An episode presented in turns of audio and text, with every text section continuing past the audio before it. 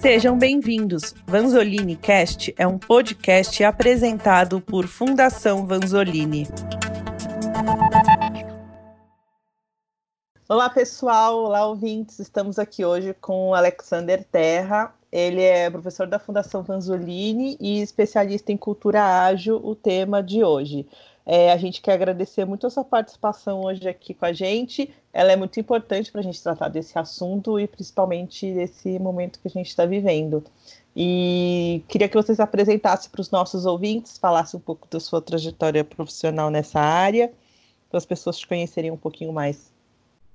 Olá, Luísa. Olá a todos. É um prazer é, poder fazer esse bate-papo com vocês. É, como a Luísa disse, meu nome é Alexander Terra, eu sou mestre em, em marketing, pós-graduado em gestão de projetos e há alguns anos eu venho fazendo a migração de projetos tradicionais, waterfall, para projetos ágeis. Então, né, hoje eu, eu, sou responsável aí pela parte de certificação, faço toda a parte de Product Owner, Scrum Master, Scrum Foundation, toda a parte de conteúdo que a gente precisa organizar, e a gente vem desenvolvendo em diversas empresas a parte de cultura ágil. Eu consigo hoje, assim, trabalhar muito forte com isso daí, uh, devido aí à minha história, né? Eu fui nove anos gerente executivo do Sebrae, onde a gente atendeu mais de 60 mil empresas, e também tive passagem por diversas empresas multinacionais na área de vendas, na área organizacional, trabalhando tanto como consultor, como diretor de empresas, gestor de empresas. Então, tudo isso daí vem fazendo com que a gente possa entender um pouquinho mais essa transição da cultura que as empresas estão vivendo principalmente com agilidade. Que legal. E para começar esse nosso bate-papo, eu queria que você definisse é, o que significa cultura ágil, como você define isso com a sua experiência ou, né, como de fato é definido pelos especialistas? É, na realidade, é, a gente vem aí desde de muito tempo já, né? Não é novo a cultura ágil, né? Na realidade, a agilidade, se você pegar o Framework Scrum, que é o mais conhecido, a gente está datando aí de 2001, então é algo que vem de muito tempo, porém ele veio uh, na área de TI, e hoje as empresas, ano passado a gente entendeu empresas de serviço, grandes empresas no Brasil de varejo, bancos, todas essas empresas tentando tra trabalhar com cultura ágil. O grande problema que eu vejo na cultura ágil é que as empresas elas começam com as ferramentas. Então, quando você vai numa empresa, fala assim, ah, você está trabalhando com agilidade, você percebe que na empresa tem lá um quadro Kanban, você vê os post-its, você vê toda uma organização da empresa é, de squads, trabalhando com PO, com Product Owner, com Scrum Master, com time, com time Dev, etc., né, fazendo retrospectiva, tudo que a gente já conhece do Framework Scrum. Porém, o que você percebe é que eles estão arraigados ainda a culturas tradicionais. Então, o que é cultura ágil? Na realidade, cultura ágil é uma forma de pensar diferente, no qual eu agrego valor é, para o meu cliente, para o meu usuário, para a minha organização, para o meu ambiente, uh, em detrimento à documentação, em detrimento a padrões. Ou seja, se eu preciso mudar um padrão, porque aquilo vai entregar um valor agregado maior, é isso que eu vou trabalhar. Se eu preciso é, organizar a minha empresa num formato mais flexível, mais moderna, eu não vou ficar me pegando em culturas, é, me pegando em estruturas antigas, me pegando em acabouços. Vamos supor um exemplo clássico disso daí que eu gosto de citar, é as empresas que trabalham com plano plurianual, né? Então você pega a empresa lá que é tradicional nas empresas, em junho, julho, começam a fazer a estratégia para os próximos dois anos é, que virão pela frente. Bem, é, esse ano é um ano assim exemplar para a gente nessa questão, né? É, se você pega quem fez o planejamento aí, sei lá, em outubro, julho, é, e começou a executar em janeiro, em fevereiro já essas empresas já tiveram grandes problemas, né? A gente teve assim várias cidades aí com enchentes, com paralisações, com diversos diversos problemas. Chegou março, tivemos aí a pandemia, né, o início da pandemia, esse isolamento social. Ou seja, o que essas empresas que fizeram planejamento para 12 ou 24 meses, com métricas extremamente apuradas, é, detalhadas, tiveram que fazer com esse planejamento? Simplesmente rasgaram o planejamento, porque nada ia servir para os meses que, que seguirão pela frente por tudo que a gente está vivendo. A cultura ágil, ela prevê que você não tem o poder de entender o futuro a longo prazo, porque você trabalha em um ambiente complexo, você trabalha em um ambiente onde as coisas elas se mudam, elas mudam muito rapidamente. Então não dá para você prever um ano, dois anos. Agora, você consegue prever é, um cenário mais perto de você. Então, a cultura ágil é você agregar valor, é trazer para perto e assumir algumas verdades que as empresas não assumem. Uma delas, a empresa não sabe tudo. Um planejamento estratégico não vai conseguir é, ser corretamente feito se você pensar a longo prazo. As pessoas elas precisam estar motivadas. Então tem algumas características da cultura ágil que com isso a gente consegue começar a trabalhar e entender essa cultura ágil. Então, a cultura ágil, ela não é somente um processo, mas ela é também a implementação de um comportamento dentro da empresa. Exato, Luísa. Na realidade, é, as empresas. É, é que é, no mundo é normal isso acontecer, né? Toda vez que vem um processo novo, é, algo novo, o que acontece? Primeiro você vai pelo lado mais fácil, né?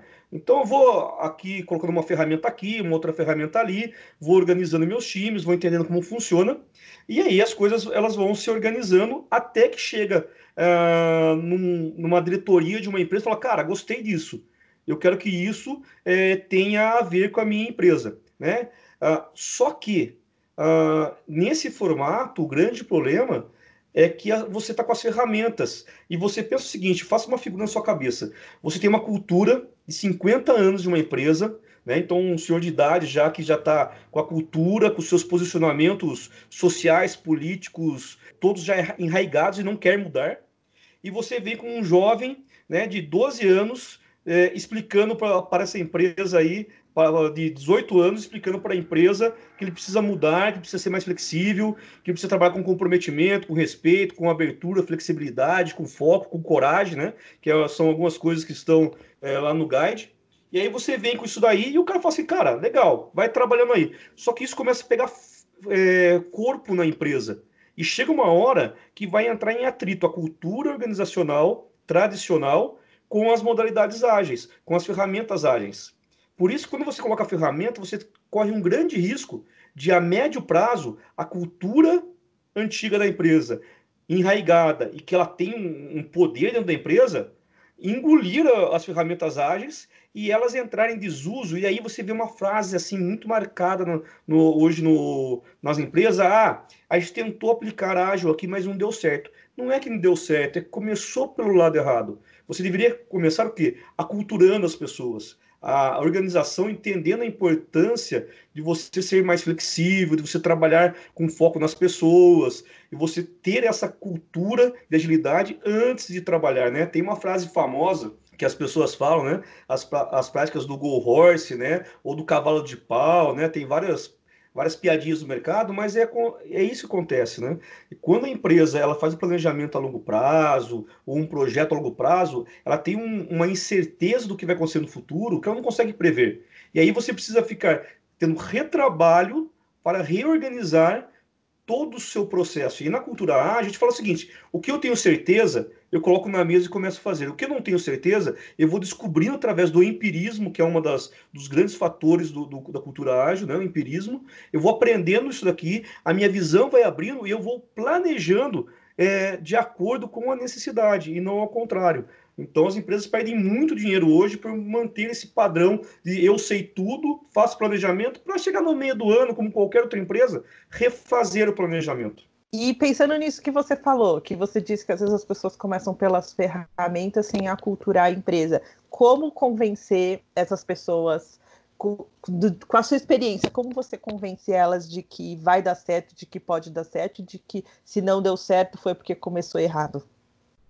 Olha, é, eu, todas as empresas que eu vou visitar às vezes, é, quando é, as pessoas me chamam, a primeira pergunta que eu faço na empresa, eu falo o seguinte: é, quem da diretoria está convencido ou quem da diretoria a gente precisa convencer antes de começar o processo? É, é um sistema top-down, na minha opinião clássica aqui de, de, de Agile, é uma experiência top-down. Ela, ela foi emergida bottom-up, né? Bottom-up, ou seja, de baixo para cima. Começou com as ferramentas ágeis isso foi tomando corpo nas organizações. Agora, você começar um, uma experiência, uma cultura ágil, você não, não começa ali do, do, do, das pessoas que estão na operação, e sim é, da organização. Então, a primeira pergunta que a gente precisa responder é assim, é quem na organização, é, né, na, na, no cargo de C-Level, no, assim, que, que realmente tem uma, uma autoridade da empresa, vai comprar essa mudança de cultura. A segunda coisa é que a cultura empresarial você não muda da noite para o dia. Eu costumo brincar, né? Vamos supor, se você gosta de música, música clássica, é, não adianta só você vestir uma roupa, sei lá, de sertanejo ou de rock, que você vai virar roqueiro ou uma pessoa que gosta de sertanejo.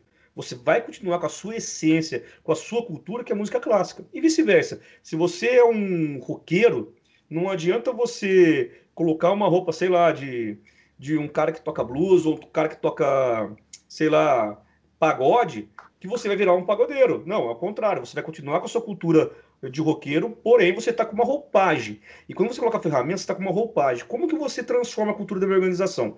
Primeiro, é você é, tendo autoridade da empresa, ou seja, a empresa falando, eu quero mudar a minha cultura. A segunda coisa é você precisa disseminar o conhecimento.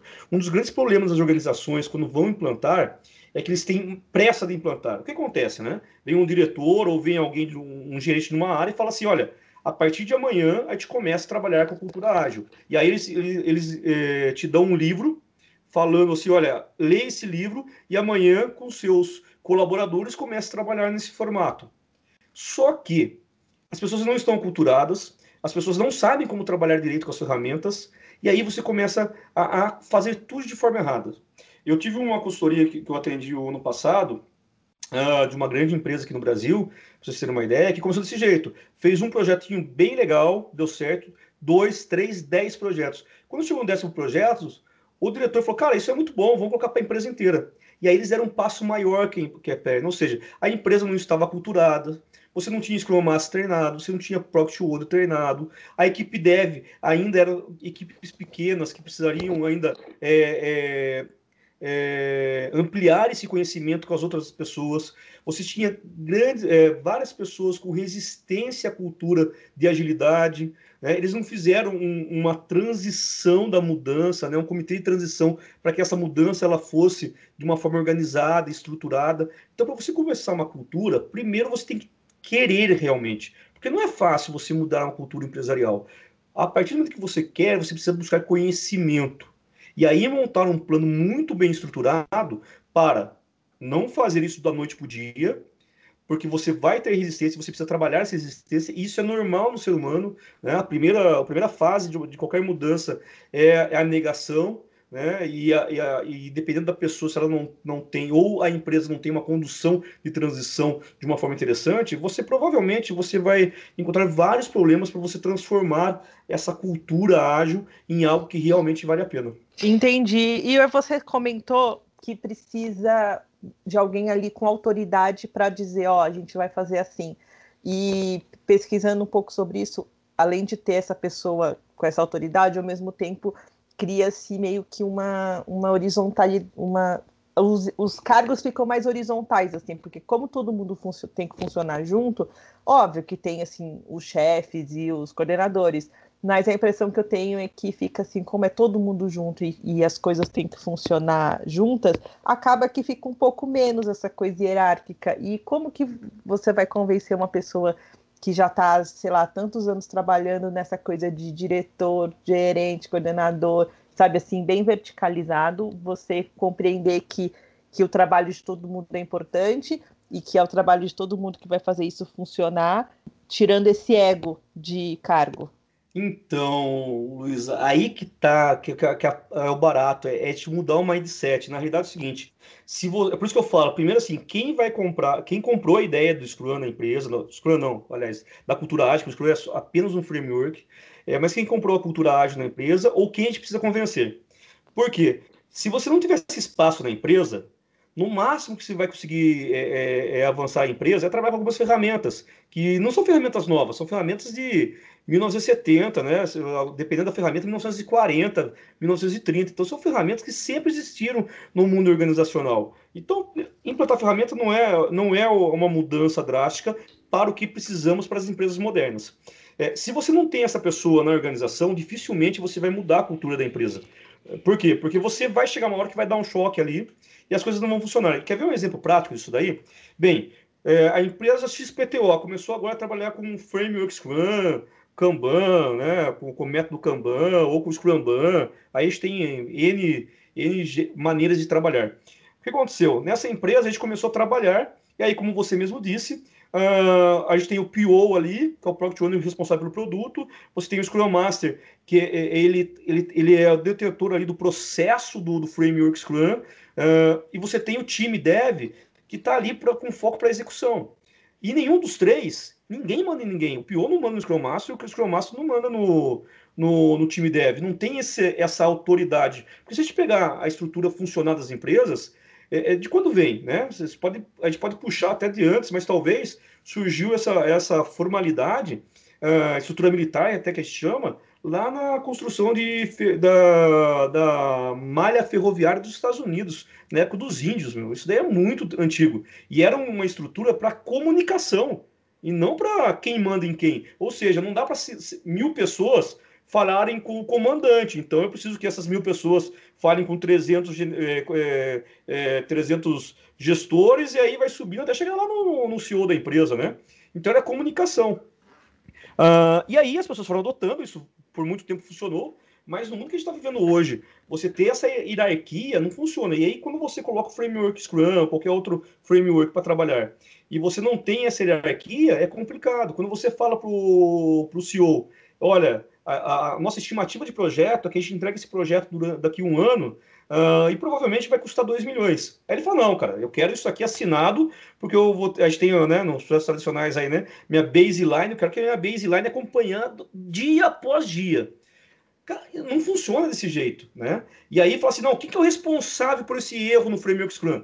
Cara, é todo mundo. Se o Pio não fez o trabalho dele de fazer um Product Backlog legal, se o Scrum Master não analisou o, processo e não suportou a equipe Dev para que ela pudesse ter foco na execução, se a equipe Dev não conseguiu enxergar o trabalho que deveria ter, ter feito, todo mundo é culpado. Não existe essa questão de quem é a culpa. Então, se você não consegue quebrar essa cadeia, é, é, essa visão, essa mentalidade dos diretores é, de que não dá para trabalhar desse jeito, é, é, complicadíssimo. Um dos fatos que eu levo geralmente, quando você pega pesquisas de projeto, você percebe que, em média, né? Eu estou falando em média aqui de cabeça, mas vamos lá, o State Group mesmo tem várias pesquisas sobre isso daí. É, custos em projetos, em empresas projetizadas, estouram em 189%. É, custos, se não me engano, 220%. E funcionalidade, que é aquilo que você entregou, né, do, é, frente àquilo que você prometeu, apenas 61%. Ou seja, olha a loucura das empresas trabalharem. Eu, diretor, chego para o meu gerente e falo, cara, quero um projeto, eu quero tudo detalhado. Eu entrego para o meu gerente. Como é um projeto de alta complexidade, num cenário complexo, todo mundo sabe que o tempo vai estourar, que o custo vai ser mais alto e que a funcionalidade talvez não entregue completo.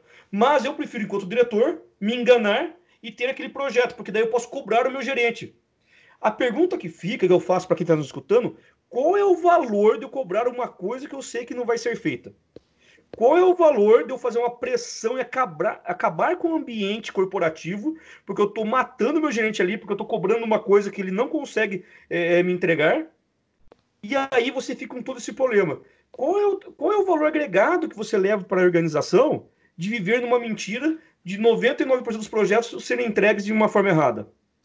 Não sei se você consegue entender. Ou seja, você primeiro precisa mudar a organização. Falar assim, cara, eu vou trabalhar agora com, com o que me entrega valor agregado para o meu cliente, para a organização, para o meu corpo de colaboradores, e não é, ficar fazendo padrões de processos, padrões de documentação, simplesmente por isso daí.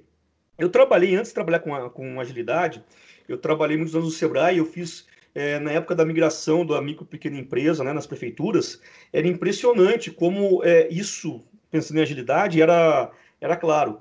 É, você conseguiria ter um bom processo, entregar para uma empresa de baixo risco, para você ter uma ideia, é, uma, uma empresa aberta, é, em 10 minutos, em 30 minutos. Uhum. Só que você, num processo convencional das prefeituras, você demorava 20, 30 dias, 60, 90 dias para abrir uma empresa. E aí, quando gente, eu comecei a fazer com a minha equipe um mapeamento de processo dentro das prefeituras, a gente começou a entender que aqueles processos que, que eram é, comportados é, ali na, empre, na prefeitura para que uma abertura de empresa pudesse ser feita, tinha alguns pilares. Primeiro, documentação por documentação. Um, uma da, da, das premissas da cultura ágil é que documentação é necessário desde que entregue valor. Segundo, é ego. Né? Então, é, por que, que as empresas não conseguem trabalhar com quem manda? Né? Por quê? É, aliás, por que, que as empresas não conseguem trabalhar com quem não manda? Ou seja, não tem aquele cara com a caneta na mão. É, justamente por, por ego. Porque, meu, se pensa um diretor de empresa, agora eu vou dar uma cutucada bem legal assim, porque é o seguinte, pensa um diretor de empresa, gerente que estudou, é, fez um monte de coisa, agora virou diretor de empresa e tem que escutar o estagiário, de repente, um analista falar para ele que ele está errado.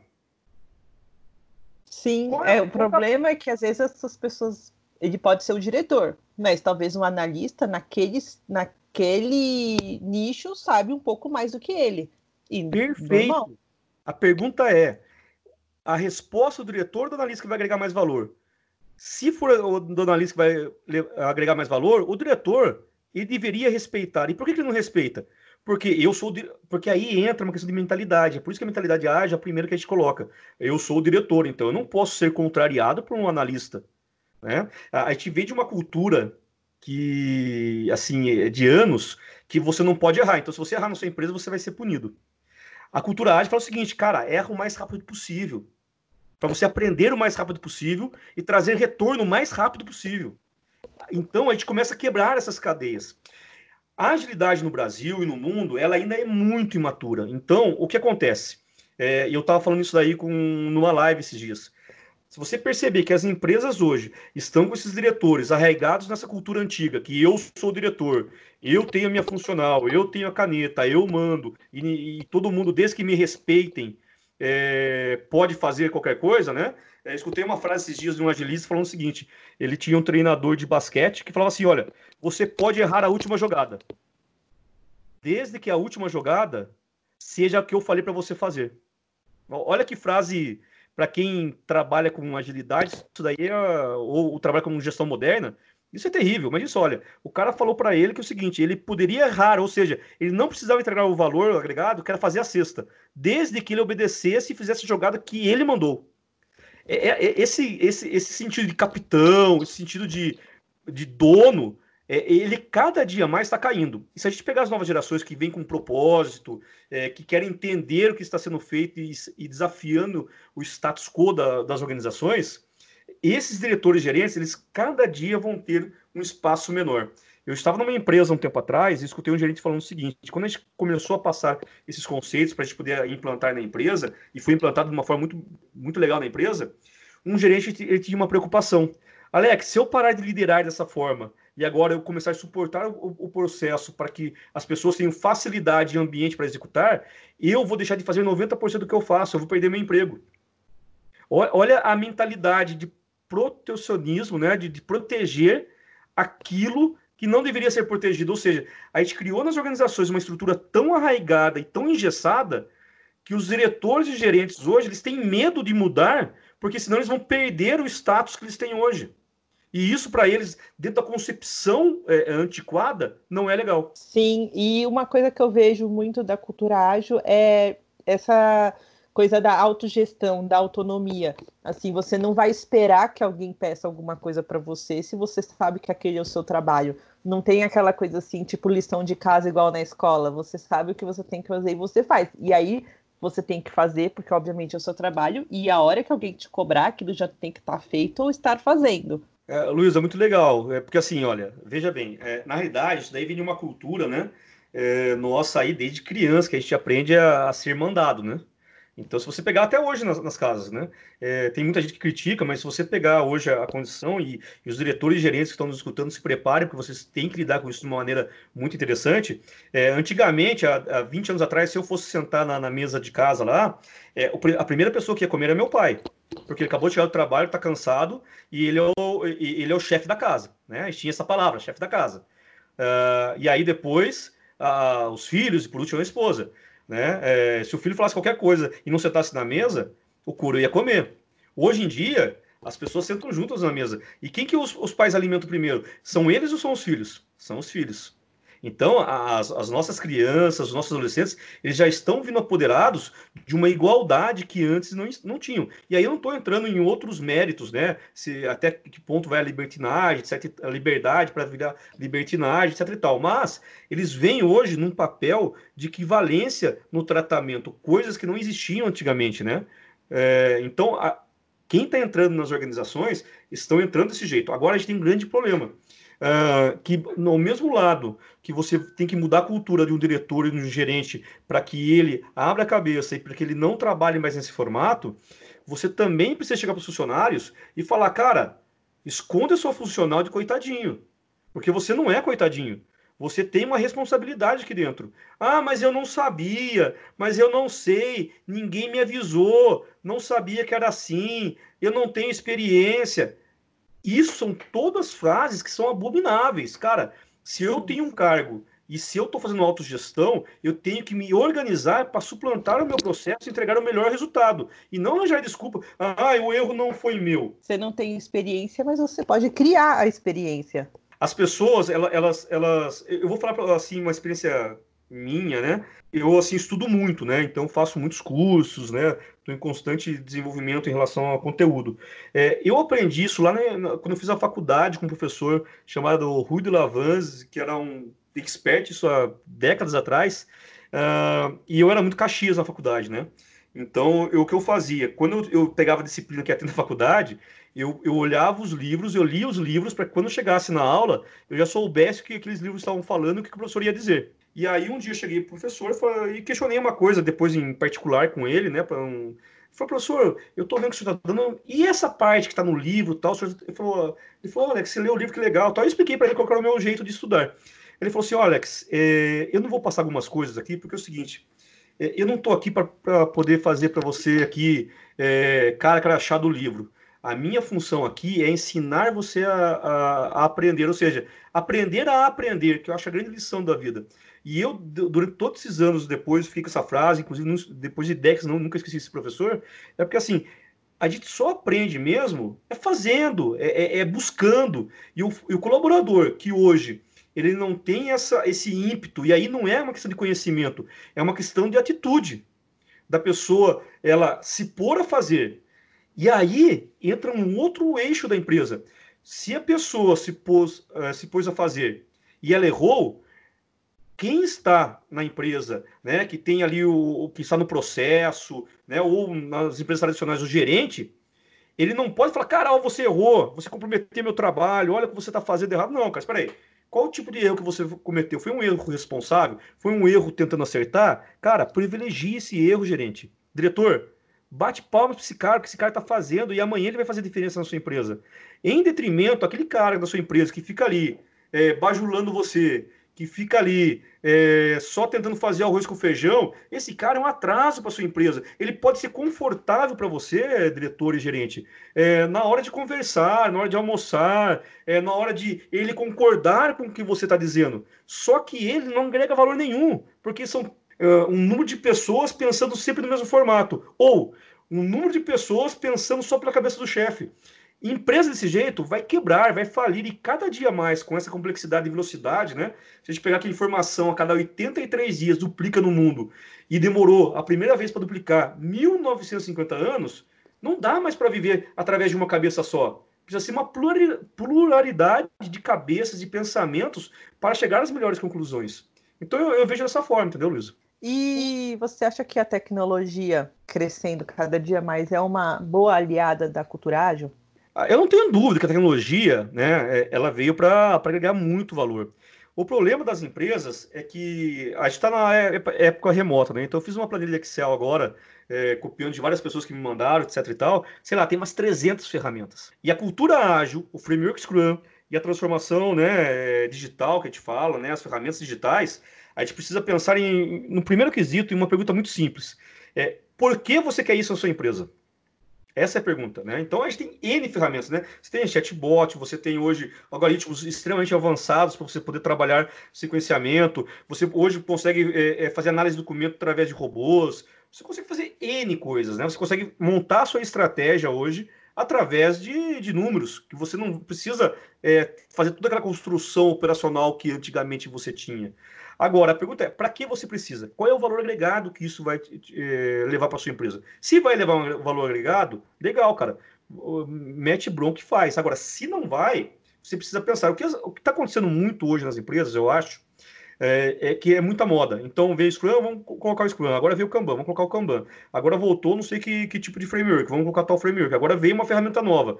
E você não tem tempo para testar, para organizar, colher resultados, que é extremamente importante. E poder falar assim, cara, o que é importante para minha empresa? Aí você fica num looping de meios processos. Eu, eu tenho acompanhado algumas empresas e eu fico meio assustado é, e preocupado, porque elas começam um processo e não terminam. Daqui a pouco já estão em outra moda. Começa um processo, não termina e já estão em outra moda. Então a tecnologia ela auxilia. A tecnologia ela é imprescindível, né? Se você pegar é, que daqui talvez 5 ou 10 anos, é, 99% dos nossos trabalhos operacionais é, não serão feitos por seres humanos e sim por máquinas. Então a empresa que, que, a, é, que ela não não se adequar a essa tecnologia, essa transformação digital, ela vai ficar para trás. Eu acho que assim, olha, um, um exemplo muito clássico.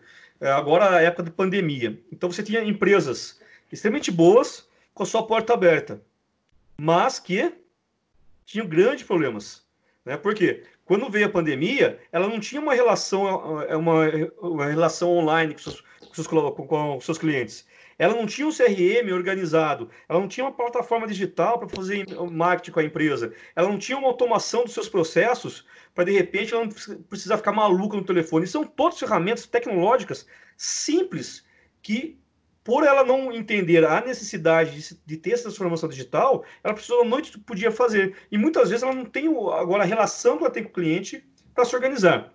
Em contrapartida, você pega algumas empresas, não vou citar nomes aqui, mas hoje mesmo saiu é, uma grande rede de varejo no Brasil, que por mais que as portas estejam fechadas e ela, ela, ela sofreu um impacto negativo de faturamento e não tem como, um, um, grande grupo de pesquisa né, que, que avalia as empresas e que, que dá a importância à, ação dessa empresa, ela mostrou hoje que assim essa, essa empresa de varejo cresceu, é, cresceu na crise é, é, os para os próximos cinco anos, porque ela já estava estruturada online, ela já estava trabalhando com o Omnichannel, né, que é, que é uma das formas de trabalhar é, de uma forma muito interessante, Uh, e com a, a, pandemia, foi uma oportunidade de ela escalar esse processo dela. Vai ter prejuízo? Vai. Vai demorar para se recompor esse, esse prejuízo que uh, as lojas físicas? Sim, mas ela cresceu em vendedores, ela cresceu em, no marketplace, ela cresceu em empresas colocando dentro do marketplace dela. Agora, se ela não tivesse marketplace,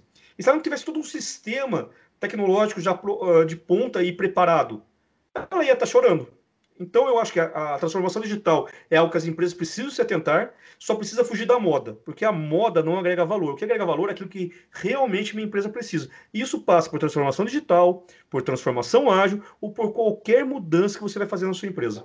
Esse cenário que a gente está vivendo agora de pandemia, ele obrigou literalmente as pessoas a adaptarem processos, adaptarem modos de trabalho e, consequentemente, muita gente descobrindo que você não precisa gastar dinheiro, de repente, alugando um espaço, pagando luz, pagando água e um monte de outras coisas que envolvem quando você tem um lugar físico, né? E, obviamente, a tecnologia é primordial nesse momento. Por exemplo, a gente agora fazendo podcast à distância, que poderia ser essencial, mas não tem problema nenhum. Tem a internet, tem um computador, você faz qualquer coisa. E essa mudança, você acha que ela é não volta mais, é daqui para frente e é um trabalho do futuro? As pessoas de repente vão, vão perceber que, que dá para ter até uma qualidade de vida melhor sem precisar né, se estressar tanto, pegar trânsito, pegar ônibus é, e tudo isso, que pode ser que, que volte ao que era antes.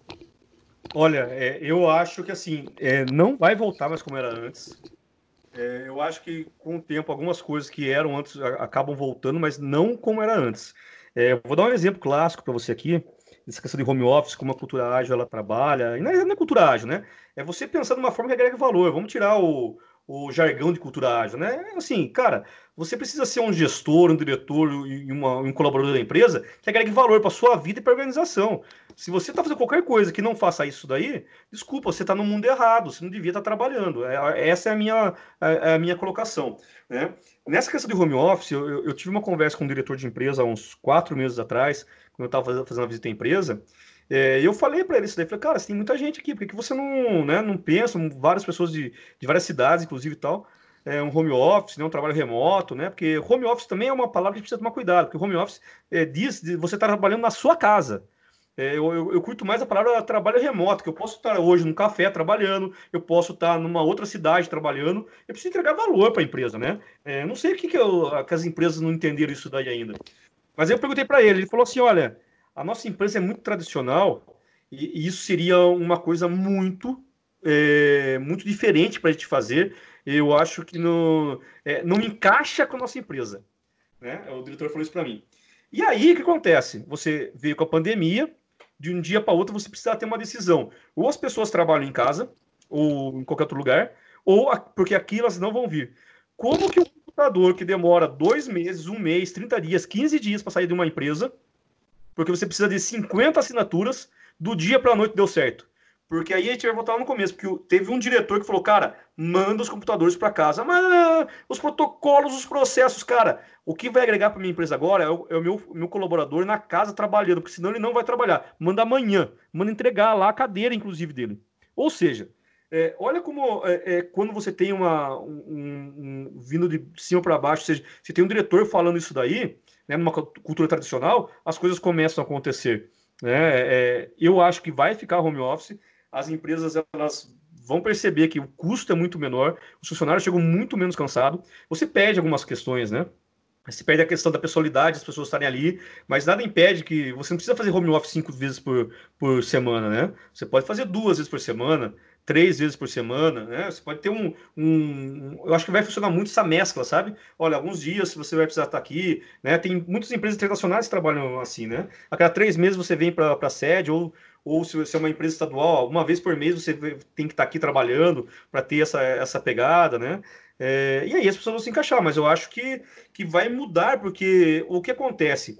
Aquela barreira de negação que os diretores, né, que as empresas tinham, que não dá certo, eles começaram a perceber que sim, dá certo.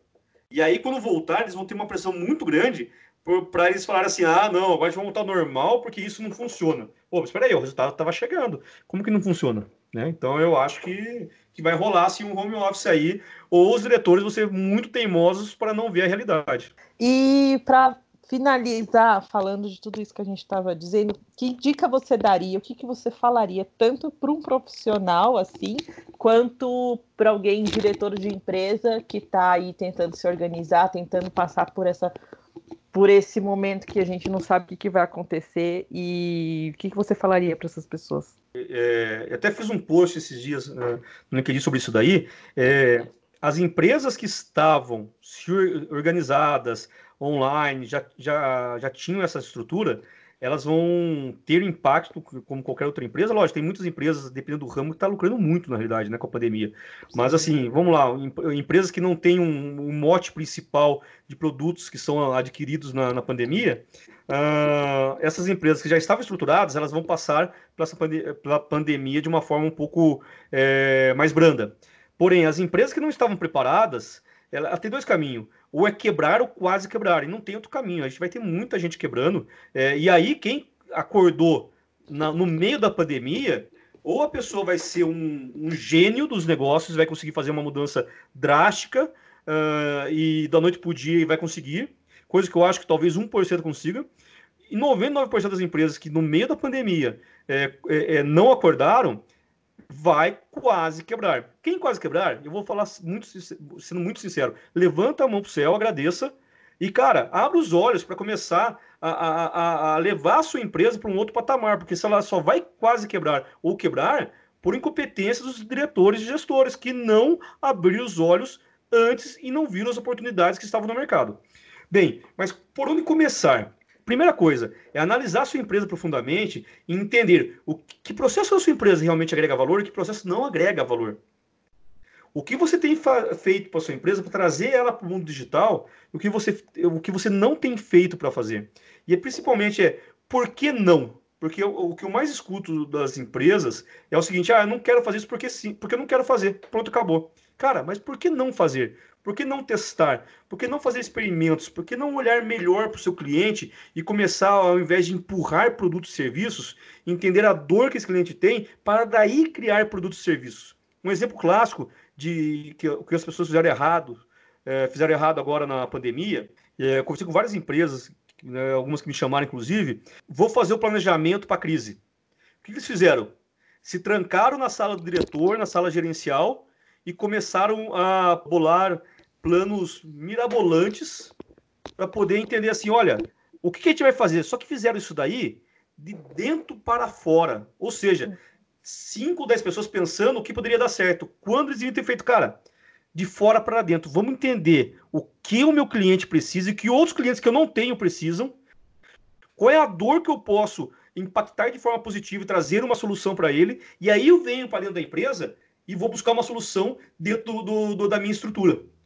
Então, acho que o primeiro erro clássico que eles fizeram é: não, vamos aqui, ó, vamos então fazer isso, isso, isso e joga para o mercado. Ninguém tem que jogar para o mercado. Eu preciso coletar informações no mercado, trazer para dentro da empresa, organizar meus produtos e serviços e trazer o meu cliente para dentro da empresa e não jogar nada no mercado, que é uma frase horrível que as pessoas usam aí no, é, no, no dia a dia. Então, acho que são essas as dicas que eu poderia deixar. Sim, muito legal.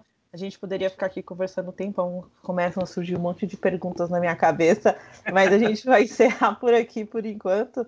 E agradecer muito a sua presença no, no nosso podcast aqui da Vanzoline. Ah, eu que agradeço. A Vanzoline está de parabéns aí por essa iniciativa do podcast. Eu tenho certeza que vai agregar valor para muitas pessoas, é, colaboradores das empresas aí, é, e sucesso para todo mundo aí. Espero que essa crise passe logo e que a gente possa dar muita risada de tudo isso que aconteceu e trazer muitos aprendizados. Então, queria agradecer o pessoal que está escutando aqui o nosso podcast. Fiquem atentos, vamos ter mais episódios e muito obrigada.